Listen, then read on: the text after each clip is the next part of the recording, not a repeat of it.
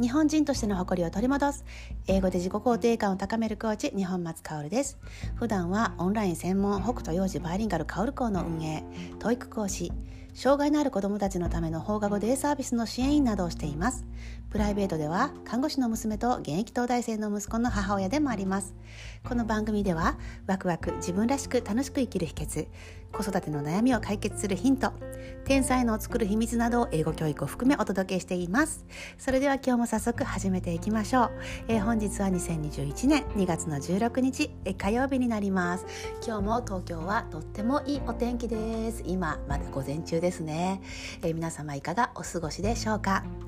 さあ今日は反転法ということで皆様にお話ししていきたいと思います。反転法反対に転ぶということですよね。短所と長所って誰でもあるじゃないですか。であんまり短所をいじくらない方がいいよと。長所に目を向けて長所を伸ばしていくことによって短所もちょっと目立たなくなりやがて自分で、えー、多少の、まあ、世の中に合う程度修正はしていくからね子供を育てる時なんかも長所を見つけて伸ばしてあげる方にフォーカスした方がいいよっていうことは皆さんよくお聞きになると思います、えー、ご自身の性格とかでもねいや私自分のこういうとこがね嫌だなとか、えー、どっちかっていうと長所いいところよりも自分の、うん、できない点悪いと思う、うんえー、え短所の方をなぜかなんかフォーカスしてしまうとこありませんか？ね私もそうなんだけど、まあ、ちっちゃい頃から言われたりとかまた自分自身で感じるっていうところだと思うんですけど実はその短所の反対か言い換えれば長所にも転換できるんですよね。え陰陽の法則ねそうどちらもあるんですよ。え目立っちゃうその裏には何かその人の特性が隠れているよと。でお子さんなんかでも、まあ、天命っていうのかな、えー、その人の持っている才能みたいなものを、まあ、ちっちゃいうちに見つけてあげるとでその部分を伸ばしてあげるととってもその子は生きやすくなると思うんだけどもちっちゃい頃なかなかそこまでこの子って何に向いてんだろう何が好きなんだろう何が得意なんだろうってあんまりいろいろ何でもこなしてるから分かんないなっていうお母さんもいらっしゃると思うんですけどうちの場合はねすごく分かりやすかったんですよ。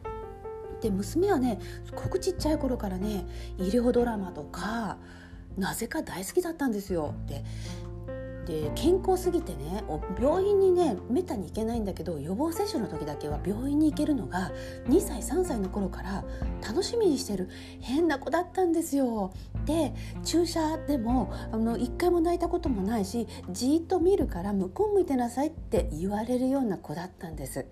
ね、病院が大好きとか消毒液の匂いが好きとかこの子やっぱ変わってるからなんか医療関係なのかなと思ってたら案の定やっぱり今看護師やってますでしょ転職なんでしょうね面白いですよね。で自分のお世話もまあ大してできないところが人のお世話ねずっとしてくるような彼女の人生でしたもんね。面白い。えその部分をまあ生かして、まあ、ちっちゃい頃からねあそうかということでサポートできる部分はしてきましたけど息子の場合はやっぱり知識欲が旺盛で知りたがり屋さんでなぜか知ること学ぶことが大好きでしたよね。知りたい知りたい学びたい学びたいって今はそのまんま、え東大に入って何でしょうね工学部なんでなんか私にはよく分かりませんが なんか学問を追求してるんでしょうね、うん、だから人それぞれ特性がありますよね。だからそれをちっちゃい頃見つけてあげて、まあ、スポーツかもしれないし音楽かもしれないしだからそういう意味ではいろんな経験をさせてあげてデパートのねあのデパ地下の主食じゃないけどいろんな経験の中で好きなものを早いうちに見つけられた子はラッキーですよね。うん、でその自分に向いてることその子の特性みたいなものが実は短所の裏に隠れてるよっていうのも北斗の、えー、鏡千佳子さんよくおっしゃるんですよね。でご自身でもちょっと考えてください。短所と思われるのが例えばねどうだろうな。うんとわわがままだとか生意気だとかいう場合があるじゃないですか。ね。えそれが長所に転換するとすると意思があるとか自分の意見持ってて主体性があってね。他者の意見を鵜呑みにしなくて自分持ってるから自分軸ができている子。ね。ぶれない、えー、そういういい部分にも転換できますよね。であの人見知りでもう全然人間関係お友達と遊ばないんです。それがとってもね自分自分自身も人見知りでっていう方ね。裏返すともうじっくり人と関係を作ることが大人数じゃなくても、うん、あの限られたコミュニティの中でじっくり関係を作ることができるとかさ。で心配性すぎてってママとかもいますでしょ心配性。ってことはその裏は几帳面だったりとかね、うん、で短期ですぐ切れると。いう場合ね なんかね男の人なんかでもいるけども、まあ、その場合こだわりがあったりとかね感情表現がとっても豊かで表裏は逆にないですよね。で熱い熱血でなんか分かりやすい性格ですよねそんな風にも転換できて、まあ、その部分を生かしてお仕事なんかしてるとね、うん、いいんだと思うんですよ。例えばね私はねえーと、とどんなこと言われるかよくね私はねえっと私が主人とかに言われるのが頑固？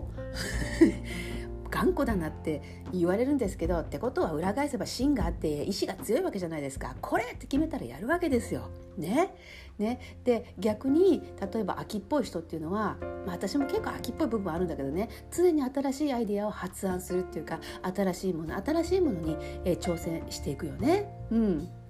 っていうことで別にその短所と思われるところは逆に言うと長所になる場合もあるからねえそのいい部分に転換してお子さんなんかも見てあげるといやいやまずは自分自身をね見てあげるといいなっていう話確かにねこのワードがね何十個か並んでるんですよ。あ確かにそうだなって消極的すぎるって自分で思えばねいや慎重で控えめでさ出しゃばらないんだからさそれはそれで積極的な人ばっかりだったら困るでしょ社会も。だからそれでバラランス取れてるんだしね。で考えすぎてなかなか行動できないっていう人は軽率な行動は取らないからね。計画的に、まあ、物事こなそうとして失敗が少ないとかさ。ね。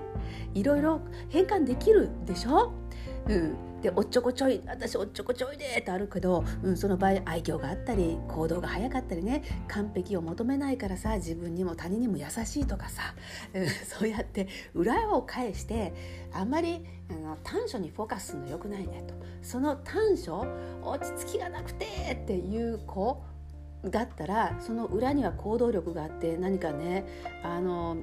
作り上げていく将来ねリーダーとなっていくかもしれないし頑固でって言ってやっぱり芯があって自分がカーッともう決めた道をね追求して生きていくかもしれないしねそれぞれ、